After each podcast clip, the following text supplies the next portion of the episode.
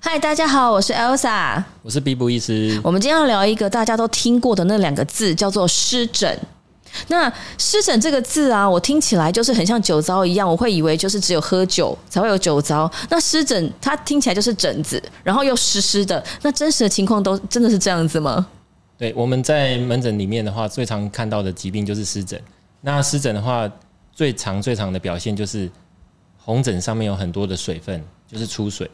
啊，所以对那那个出水是指皮肤的组织液吗？还那是皮肤的组织液，就是它其实皮肤发炎了之后，水分就跑出来了。那曾经有人跟我说啊，湿疹就是说你任何的症状看起来相似的时候，不管它，反正就先说它是湿疹，真的是这样吗？因为其实湿疹在我们皮肤科的那个门诊里面就是最大宗的疾病，大概占八成以上。呃，我们每天都面对到湿疹的病人，那其实它是真的是很常见，因为其实皮肤就是一个免疫器官，所以它其实有一个保护的功能。那其实湿疹其实有一点类似像在保护我们的皮肤，只是呃，当它错乱了，或是说有一些状况发生的时候，它就开始发炎了。你说湿疹像是在保护我们的皮肤对，嗯就是告诉我们一个警讯这样子。哦，所以就是你该注意，你可能有一些免疫力上面的状况、是不吗？管是内在的或是外在的都有可能。像是内在，有些人可能是有免疫方面的问题，或者说有过敏的症状。呃，外在的话，可能就是呃一些干湿度的一个变化，或是温度的一个情形。对，因为最近就是呃天气开始要转凉了，然后我就发现我们有一些网友会拍他的嘴唇或者是他的手。就是或者是小朋友的那个脸上面的这个症状，然后他们都跟我说，医生说是湿疹，然后我就想说，哇，湿疹的年龄其实很广，对不对？对，湿疹的年龄层其实从人一出生到老都会发生，然后从头皮到脚底都会有，只要有皮肤的地方，它都有机会会发生。头皮到脚底都会有、欸，哎， 那真是蛮辛苦的。会不会有人就是说他的湿疹是那个到处都有，还是说只有可能一次发生在一个局部而已？以你的经验，局部的话，就是我们有那个局部性的湿疹，像是有时候像我们讲的那个富贵手，就是常常做家事啊，然后用一些清洁剂造成的一些皮肤的一个湿疹的反应，那就是局部型的。那像异位性皮肤炎的话，它就是一个有可能会全身发的一个湿疹。这样子，那其皮肤就是说有湿湿的这种组织液，可是它不一定每个人都是这种症状，对不对？它还是有很多其他的症状，或者说什么样的事情，通通都是包括在湿疹的范围之内。湿疹的话，表现有很多种。简单讲，就是湿疹它有分急性、然后亚急性跟慢性。那通常在比较急性的时候，就看起来就是皮肤上面的红疹就湿湿的， OK，会出水、哦出组织液。那慢性的话，就是皮肤会变干，嗯，然后变干裂。肝也是一种湿疹，对，有干性的湿疹。肝性湿疹那最常见的就是在冬天的冬季痒，哦，出现在我们的小腿的前侧，是还有我们背后，因为这两个地方的皮肤油脂算是相对比较少的。哦对。所以如果说我们朋友就是去北海道玩，好像常常一到日本，因为日本好像比台湾要干燥，对然后又是冬天下雪的时候，很容易真的小腿前面就开始红点越来越多这样子。对对对，所以像我去日本玩的话，我都会特地带一罐比较滋润的乳液去日本，加上如果说冬天然后有泡温泉，是那就更容易会这样子。哇，所以这种体质是会遗传的吗？呃，这个其实每个人都会发生。每个人都会发生。对，那只是说看有没有变成发炎的状况，会痒啊，这些症状会跑出来。那像有的人去看中医的时候啊，就是皮肤有痒啊什么的，那个医生有时候会跟我们讲说，啊，你是湿气太重了。那这种是体内湿气是怎么回事？湿气这个讲起来是比较悬，那的确我自己小时候得过湿疹，中医他们就是会讲说体内的湿气比较重，所以要吃一些去湿的食物。所以我也曾经吃过薏仁，哦、也曾经吃过，这不知道可不可以讲？可以啊讲，你讲讲看。蛇肉，哇，哎、比普医生真的很辛苦， 他是他有曾经是那个痘痘很多的人，然后他也有酒糟的经验很多年，然后他还有说他曾经有湿疹的这个状况，但不知道说湿疹你当时是到多严重，然后他对你的人生有什么样很不开心的影响吗？湿疹大概我是在国中那个时期的时候是发的最厉害的。哦，那那时候就是呃身上、躯干啊、四肢的地方都有。那我印象中其实最深刻的就是有一次我在考期中考的时候，真的是发的太厉害了，所以那一天下午基本上是没办法考试的。哇，嗯然后我就跟老师请假就回家了。结果后来才知道，就是导师因为我这样子的一个行为被学校算是处分，意思是说，老师让允许你回家休息，是然后学校觉得老师不应该这么做。学校觉得是不是因为不想考试，所以才以这个当做借口？那那老师真的很可怜呢、因为他是对知道你的状况对的，，他知道我其实常在抓，然后身上有红疹。是其实老师是因为他知道我的状况，所以他就蛮体谅我的，所是哦以就让我请假回家。他觉得不考也没有关系，你当时是有把你的皮肤秀给医生，不是秀给那个老师看，还是说他其实早就知道你常常会有这个现象因？为他是导师，所以哦他就导师常会看到我，就是可能就在抓痒对，就会抓痒，对。 OK，那像湿疹这种就是发的比较明显的时候，你抓的时候会抓到真的会流血之类的吗？会呃，常常病人跟我说一句话，就是他觉得痛都没有像痒来的这么的难受，因为痒根本没有办法好好睡觉啊！对，痒会痒死人，哇对，那我真的可以去体会那种，因为你睡不好，你的免疫力其实就会变差，可是对免疫力变差之后，你又好像会更痒。对，所以它是一个恶性循环，就是说，当我们皮肤的状况不好的时候，开始发炎会痒的时候，我们就不自主的抓。嗯，那抓的话，其实让它发炎的更厉害，它就更痒，然后更痒就更抓。到最后就是一个恶性循环，然后没有办法中断，那甚至有造成一些伤口的时候就会细菌感染。因为我曾经之前呃去北海道玩的时候啊，那个领队还是导游在那个游览车上面，就是说你到这边，你的皮肤应该可能就会出现这种现象。对然后如果你觉得痒的时候，不要一直抓，你就用打的。我就看到很多人一直在打自己，就是用打的跟用压的啊，每次那个病人问我说：“医生，医生，我这个如果很痒怎么办？”你就用 压的、啊，就是哦，就这样就压一用下拍的，，或拍一是下用。指腹去用压的，因为你用把它压指，甲去刮，会一下就受伤了，对可是对它还是痒。对，对，了解。所以那当时你让这一位老师，你你可能会觉得他很抱歉，对不对？因为对在你的心里面产生一种，好像我湿疹是不是也影响到别人，不是只有影响到自己的那种是的那种，心里会有点抱歉这样对子。对哇，那可是老师应该就坦然的就没关系这样子。对，他就跟我说，这是第一次，也是最后一次，因为学校就听他讲完之后，就觉得说不能再犯，因为以前没有先例这样子。那你觉得那个时候你会发这样的湿疹，主要的原因是什么？我觉得是压力的关系，所以压力会造成湿疹的，因为免疫力会比较会差。我们的压力会让我们的调节能力会变得比较弱。哦对哦，对了解了，所以其实呃，可能睡眠品质也是很重要，然后要学习一些让自己舒压的方式。 对你，是那个念时书候应该嗯是进国中的时候，成绩没有很好。我们学校大概只有八百位学生，但是我就是八百壮士的那个，就是五百名以后的那种成绩。所以你的内心对会有焦虑吗？你会想哎就是说会有我要焦往虑前、往前、往就是前会想要努往力这样前。对，哦，所以其实就是说，如果你发现你家里面有一些青少年也也有开始有一种压力反应的时候，可能除了长痘痘之外，有可能他就是身上这里痒那里痒这样子，可能就是要去关注一下他们自己的那个情绪的疏解这样子。对，那还有一个湿疹，我们有时候会看一下脖子后面，因为通常就是我们在呃比较无形的压力的时候，有时候会去抓脖子后面这一块的皮肤。对，所以那个不一定它是真的痒，可是它就是有一个这个动作，是不对是？有这个动作之后，抓久了之后，皮肤开始发炎，然后湿疹就会跑出来。哦对，所以那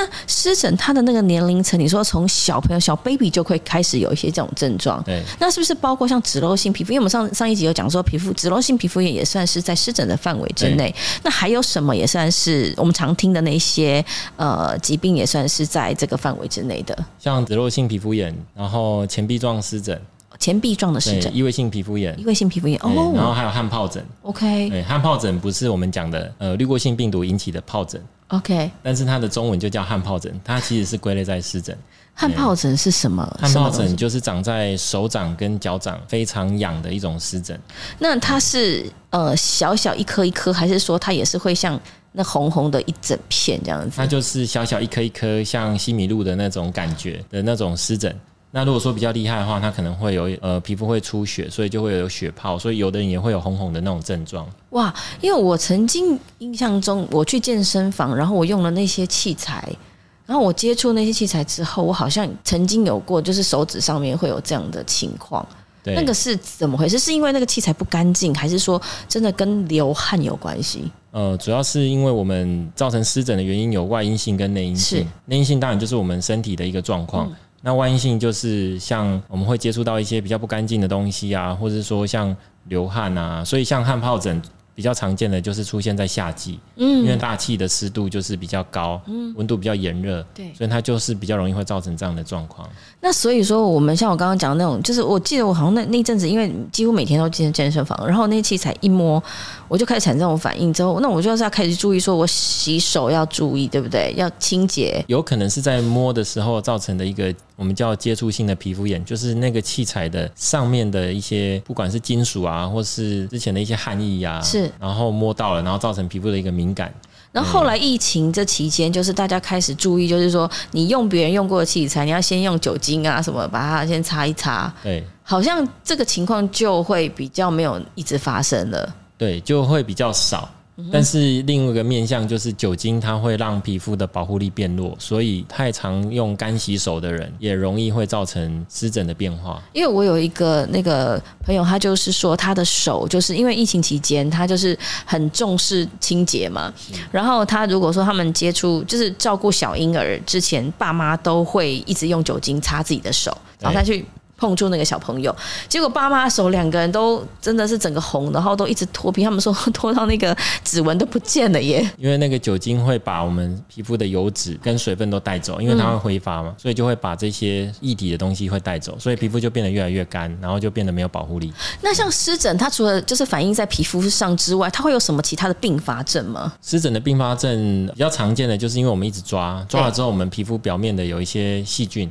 就会跑到发炎的地方，对就造成二度的细菌感染。再来就是说，因为很痒，所以其实一直抓，睡眠品质不好，是所以就会有失眠啊，然后也会有一些情绪上面的一个问题。哦，所以它除了身体之外，它就是影响到心情了，对影响到睡眠了对，这些这都是息息相关的。息息就像恶性相，关所以我们要切断这个恶性循环的话，我们去看医生的时候，医生会怎么样去处理这些湿疹的状况呢？我们一般来讲的话，治疗湿疹其实就是外用，不外乎就是类固醇的药膏。哦，然后内服的话，就是有抗组织胺啊、口服类固醇，或是有呃比较新的药物。当然，我在门诊中会遇到很多病人会问说，这个类固醇能用吗？这个擦的话会有很多副作用。但是我们今天要另外一个方向来思考，就是我们是对症在下药。是所以在有问题的皮肤上面用需要用的药物，可以让这个病状很快的缓解。对，很快的恢复。嗯但是如果我们用了一个药物是没办法让这个病症可以缓解的话，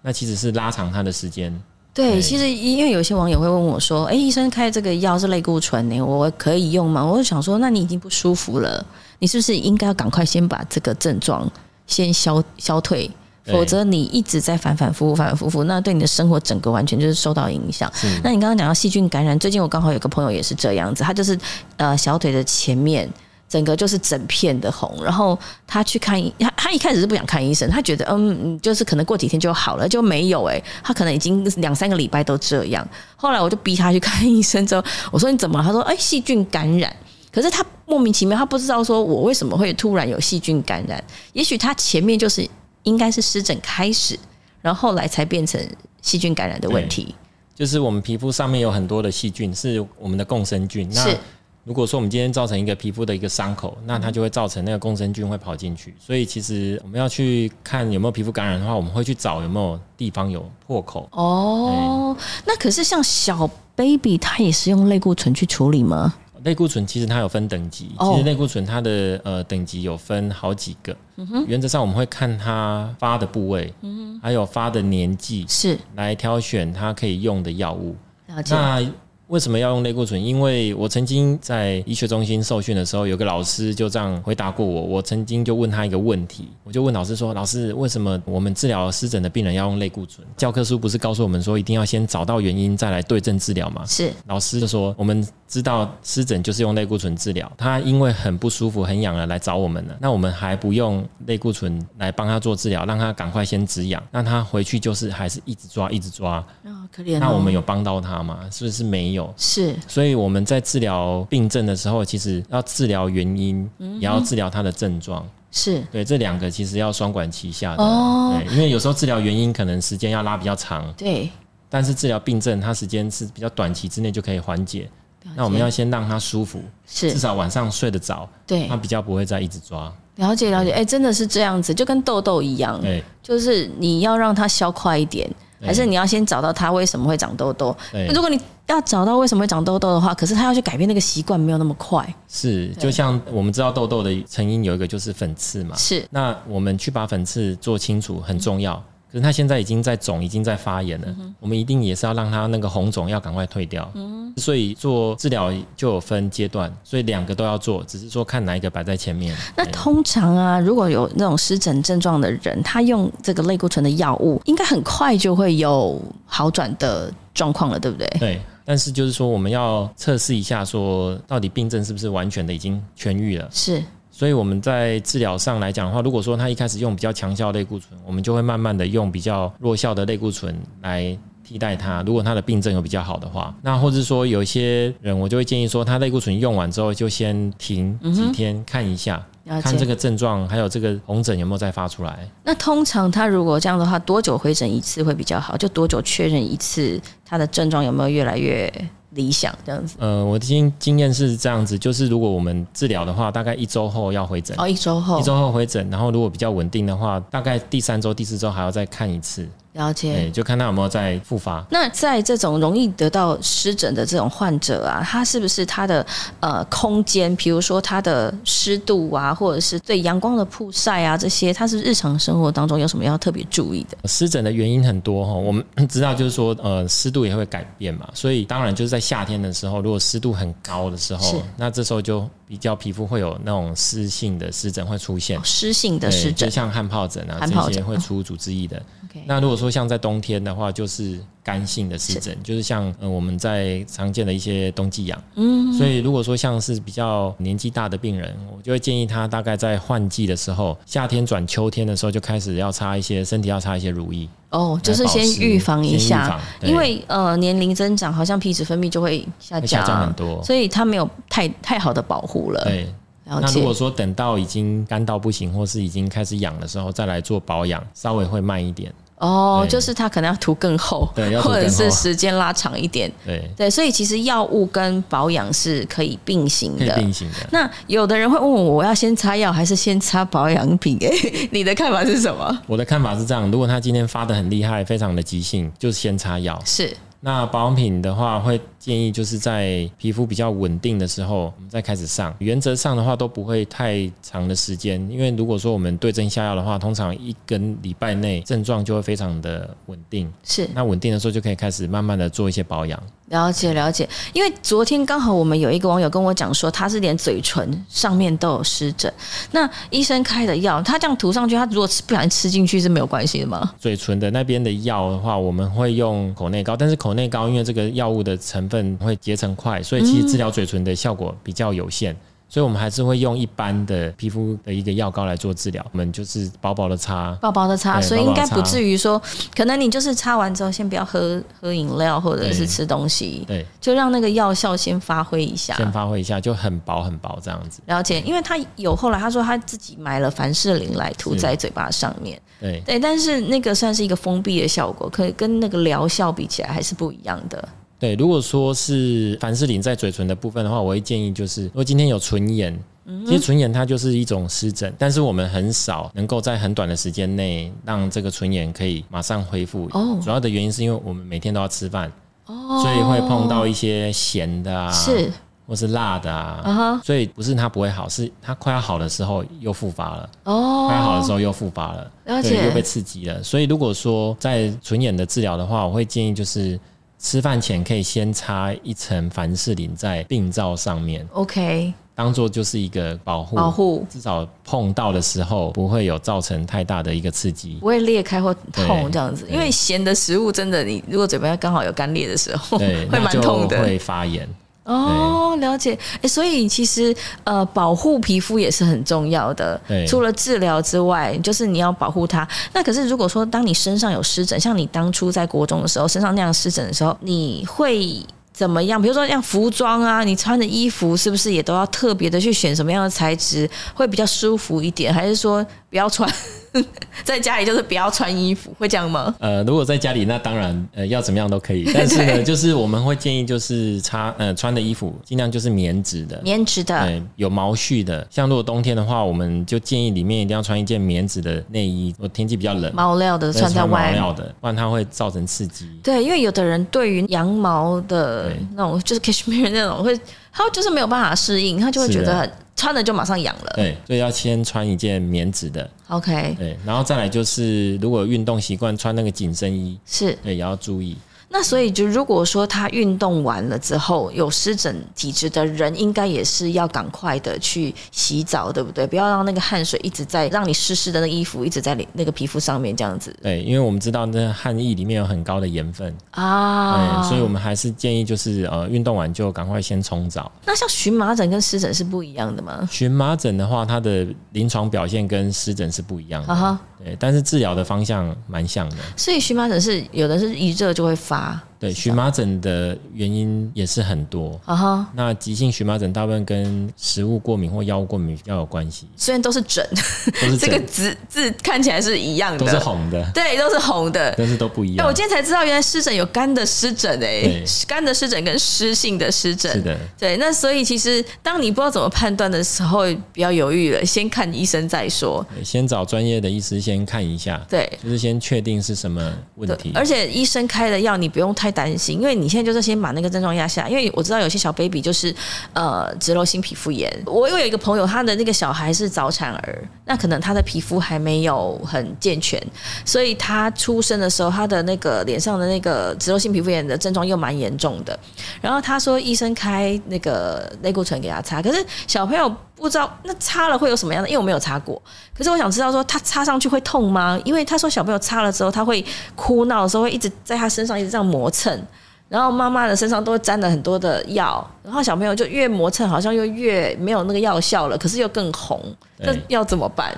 一般来讲，小孩子在治疗的时候，我们会比较注意一下，因为他的体表面积相对于他整个身体的重量是算比较大的。是原则上，我们在治疗上就会用较温和的类固醇做治疗。哦那因为小朋友的皮肤也比较嫩，所以呃，用比较温和的类固醇做治疗，其实就有它的效果。哦对 OK 那再来就是说，呃，在挑选药物的时候，我们还是会注意一下，看里面有没有其他的成分。嗯哼，因为像大人喜欢用药物里面含有 menso 的就是凉凉的这样凉子，凉感觉的就是薄荷那薄些，荷，对。但是是小小朋友朋友的话，擦了 menso，擦了薄荷，可能会刺激。嗯嗯嗯。对，所以这个部分就是要调整一下。哦，所以类固醇它是就是有很多种可以选，很多种对不可以对？选，对 OK 成分不一样，然后药性不一样，然后再来就是它的可能是油膏或是乳膏，哦对这，些都有乳膏比较关系好吸收哈、哦。乳膏比较好吸收，但是如果太干的皮肤，乳膏可能也吸收不进去。哎，那像小 baby 那个尿布 是不是引起的这种也算是一种湿疹嘛？对不对？对，它也是一种湿疹。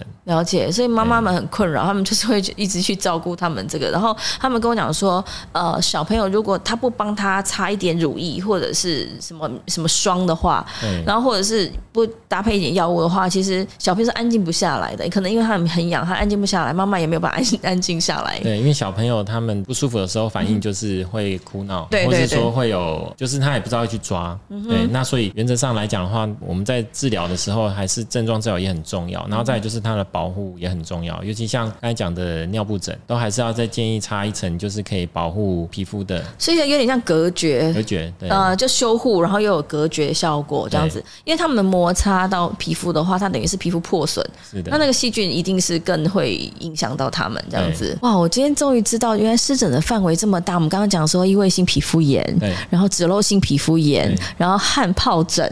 对，然后还有就是近呃前呃前臂状湿前疹。臂状的前臂状的湿疹都也是到处都有可能会发生吗？对，因为它的形状就看得像一块钱币，所了以我解们叫它前臂状湿疹。对 OK，那像是另外一种叫做干癣，跟这个就是不一样的，对不对干？癣是不一样的，它是另外一种一另外一哦个另状外一况，个皮肤病。了对，解但是是在跷跷板的两端，哦就。是我们皮肤病如果有把它分两个类别的话，那就是在跷跷板的一个两端。对什么叫做跷跷板的两就端？是它的呃，造成这个两个疾病的免疫细胞是不一样的。哦，对，一个是 A，一个是 B，好好那在跷跷板的两端，了解，好，今天非常非常的感谢比普医师，因为呃，终于让大家知道了湿疹是什么。然后，如果你觉得会有痒痒的，或者是你已经抓到都快要流血的时候，就是你除了就是呃擦药之外，你的那个自己平常的沐浴的用品，可能也稍微要注意一下。对就是呃，你已经皮肤很干了，或者是你已经有痒的症状的话，我们就是不建议再用像是肥皂去洗澡这样子对。我很多病人是年纪比较大的， 他们就是因为皮肤非常的干嘛，那有时候来看的时候，我看一下就跟他们说，其实你这个没有什么太大的问题，就是因为干燥在发炎。大部分的长辈他们就是会觉得说，因为会痒，所以应该是洗不干净，所以就回去一直洗，哇用很热的水一直洗，然后用肥皂一直搓，哇对，这样一定是反，就是相反的路线对，了。就是刚好走相反的路线，对所以我都会跟他们讲保养的方式，一开始都半信半疑，可是呢，一个礼拜后回来，其实就会有非常明显的改善。所以其实呃，因为长辈或者是有的人呃人的观念，他们会觉得说肥皂算是蛮，他们觉得是天然的东西。对，然后它又很简单，就是对一块肥皂从头洗到脚这样子。可是如果真的上了年纪，那个皮脂分泌比较没有那么多的时候，再去用肥皂，因为去脂力算是蛮强的，对，那它就把你的皮脂膜可能削弱了那些抵抗力什么的。对，所以其实呃，如果你发现你的家里的那个爸爸很爱用肥皂，然后洗完澡之后他又一直抓痒的话，你可能要提醒你爸爸，就是呃，先暂时不要再用肥皂。那因为现在有已经开始，就是我们去研发一些像是氨基酸。是的沐浴的东西，那你就是氨基酸算是比较温和一点，对可它也算是洗得干净。那你就是变成说不用担心，跟爸爸讲说不不用担心说洗不干净，有时候就是洗太干净，洗太太干过净头，对然后就是嗯没有保护膜了，对，对，才会造成干我都会痒。建议就是病人就是留一些老天爷给给的的天然的乳液在身上，是就是不要把它洗得太干净。哇，对对，所以其实呃，一当然也不是去用那种很。很浓稠的入沐浴乳，然后洗到好像你怎么样都冲不干净这对样子，也不是因为重点不是在它附加的那一些保湿成分。有的人跟你说，哎、我加了玻尿酸，或者是加了什么什么很厉害的成分，其实那都是会被水冲掉的。对，所以重点还是它是用什么样的界面活性剂来做那个沐浴的基底，到底是含皂碱还是氨基酸或者其他这样子。对，哎就是清洗的能力不可以强到会伤皮肤。是我们只是让皮肤原本该有的一些保湿成分继续留在皮肤上面，然后有缺少的，我们靠、呃、外用的这一些乳液来做辅助。嗯那这样子就会达到一个比较好的一个平衡。所以养不是要记得哦，就是养不是说你的呃真的是什么细菌多到对你必须要一直把它洗掉，对你反而就是一直把它洗掉，它才会一直干一直痒。然后可能细菌感染反而就会发生了，这样，所以大家要好好的在，尤其是秋冬的时候，好好的保护保护皮肤是很重要的，就是呃用温和一点的洗剂，然后那小朋友如果干痒的话，他就不要一直泡那个泡泡浴了，对不对？对，因为有些会玩那些泡泡，然后哦可就是能减少泡澡的机会。对，对然后再来就是水温，刚刚医生讲到水温水温是很重要，不要太热的水对，，不因要为太烫。太烫会把你的嗯，对他们都觉得说我要泡温泉，然后要泡澡，然后就 对四十几度，四十一度、四十二度，然后其实那个已经坐下去已经快要烫熟了的感觉。对，所以我常会举一个例子给门诊的病人讲，就是说，我们就像我们今天吃完饭洗碗嘛，我们如果用冷水去洗碗，洗洗那个油垢，其实是洗不太干净。。对，可是用热水一下去的话，再加一点洗碗精，很快其实就很不快就油了。不油了。所以我们的皮肤其实这个基本的概念也是很类似。嗯对，就是说，呃，高呃水温太高，很有可能就是会破坏你皮肤的皮脂。对，对，那你没有保护膜的时候，各种问题都出现了。嗯，对，谢谢比普医生。我们对于湿疹，还有就是呃，你的呃日常生活当中，你要怎么样去预防它？就是说，比如说，像你洗的东因为接触的皮肤的东西就是洗剂嘛，对，然后再来就是说，你要去分辨一下你现在是不是呃水温太高了，然后就是调整一下，包括脸也是一样。是的对。那还有就是嘴唇方面，如果你有嘴唇湿疹的话，那我们常常用护唇膏，可能也是一个方法啦。就是如果对他的嘴唇真的比较容易干裂的话，是的，对，就是有一点保护性。然后最重要的是不要残害自己。 因为我也遇过，就是说你跟他讲说不要用肥皂洗，或者是不要一直用高温洗，他可能觉得就这么简单吗？就这样就可以了吗对？我不我用擦药吃药吗？这样子，我们问我像我问病人的时候，问完之后，然后跟他说你不要用肥皂一洗。然后有时候有的病人就会再问我一句话说：“医生，那我用那个水晶肥皂不行吗？ 还有我的天然手 工皂。对” OK，对，那你怎么回答？他就是照啊，对，我会跟他们说，因为他们都是照，基本上他们去油的能力就相对比较强，所以这一个时间已经在发炎的时候就不要使用。了解。对对，哇，水晶肥皂是洗衣服的吧？啊对，网络上曾经有流传说，用水晶肥皂可以让你痘痘减少。是的，对，可是其实因为它是设计给洗衣服，不是给你洗脸的，对所以万一你真的洗到脸怎么了，也没有人可以救你啊， 就是对那是自己造成的这样就子。是它变，就是会一个恶性循环。那再回到我们健康的皮肤，就需要比较走比较长的路，比较多的时间。所以不是说呃自己做的手工肥皂就是呃最棒，对然后或者说最适合你当下皮肤的状况，对对。所以，呃，去脂力太强，大家要记得，就是我们皮肤的保护膜，就是老天给的一个礼物。然后我们不要去把它洗掉，洗到不见，洗到就是你好像开始有各种问题的时候，要擦药跟吃药，那算是比较辛苦的。对，但是我会建议，就是说，如果今天有一些皮肤病已经出现的话，还是给专家看一下，因为呃，湿疹我都会这样子跟病人卫教，就是它其实有点像我们开一个水龙头一样，嗯，它就是一个呃类似像敏感的这种状况。那今天只要我们这水龙头一打开，我们没有把它关紧，没有立马把它关紧，它可能越来越松，越来越水就越来越大，嗯，所以就是像这样子，就是它一开始症状只有一点点轻微的，哦，可是我们如果再没有呃顾虑它，或是说没有在意它，它可能就范围越来越大，然后越来越痒，症状越来越多。这让我想到我们以前课本有一个叫脂愈， 你有记得吗？有这个吗？呃就是是吗？就是手指本来只有一点点症状，然后就、哦对对对就越来越越来越严重，越来就越是严类重似样这子样子，就是我们要关水龙头，就一次把它关到紧。啊。所哎以就是你好好的配合一下这个完整的疗程，治疗至少对帮你。顾到哦，你真应该 OK 了，这对样子会比较好。否则你反反复复，你会觉得对你的人生其实造成蛮大的困扰。对，反反复复的话，其实皮肤它是在一个快要好又快不好，对想修复又没办法修复的状况，对它其实会有一个没办法自体修复的一个状况产生。那像这种情况，因为我们刚听到就是说湿疹可能跟呃温度啊、湿度啊，还有就是免疫能力啊，嗯还有就是那个你用什么东西接触你的皮肤，那。对于有的人说，哎、我吃一堆益生菌，这样子我就可以不会湿疹了吗？呃，益生菌的话，其实我们知道，就是比较大的一个概念，是因为我们的肠道比较健康，是所以我们的呃身体的状况会比较好。啊哈，那其实呃，对皮肤来讲，多少还是有一些注意。那只是说，如果我们今天的湿疹是因为来自于外在的，是是我们接触到，吃再多也没有办法马上处理对，到，就是我们还是要先找出那个原因，先把它断绝。因为像异位性皮肤炎算是比较难完全就是根绝它嘛，对不对？那我就我们有一些朋友，他们小朋友是异位性皮肤炎的时候，他们就会就是有一些人会鼓励他们去吃这个吃那个吃这个，然后包括吃一堆益生菌，然后他跟我讲说，哎、其实好像没有什么效果，这样子，还不如擦乳液，可能保护它会比较好。就这是样我子们该做的都要做。了解就，是外在的跟内在的，我们能够做的就是尽量去做，让如果说像异位性皮肤炎，就是让这个症状能够复发的几率越来越小，然后它的严重程度越来越低，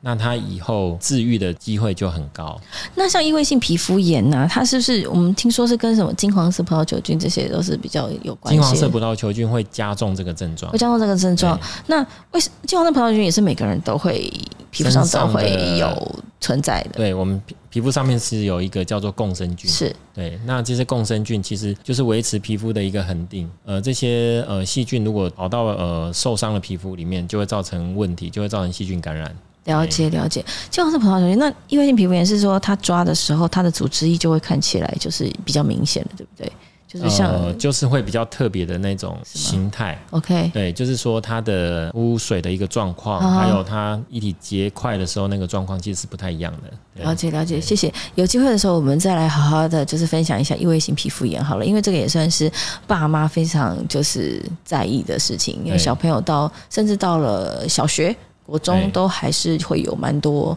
这种异位性皮肤炎体质的问题，所以我们下一次我们可以聊聊看这个话题。 OK，好，那今天就谢谢比补医生喽。如果你呃真的有这样的症症状的时候，我觉得先让比补医生帮你看一下，然后他会告诉你说你在日常生活当中你要注意的是什么，甚至你要去呃用什么样的沐浴，用怎样擦什么样的身体乳，可能对你的整体的状况都会有所提升，然后让你的生活品质跟睡眠品质都会得到很好的改善。对，好，谢谢大家。谢谢大家。